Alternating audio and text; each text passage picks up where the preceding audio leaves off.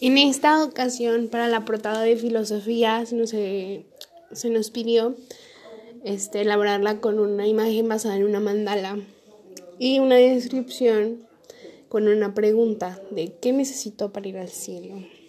Bueno, según mi religión, para ir al cielo se necesita seguir los pasos de Jesús y hacer lo que te pide, ser bueno, honesto, etc. Pero en un en algo más personal para ir al cielo se necesita ser honesto.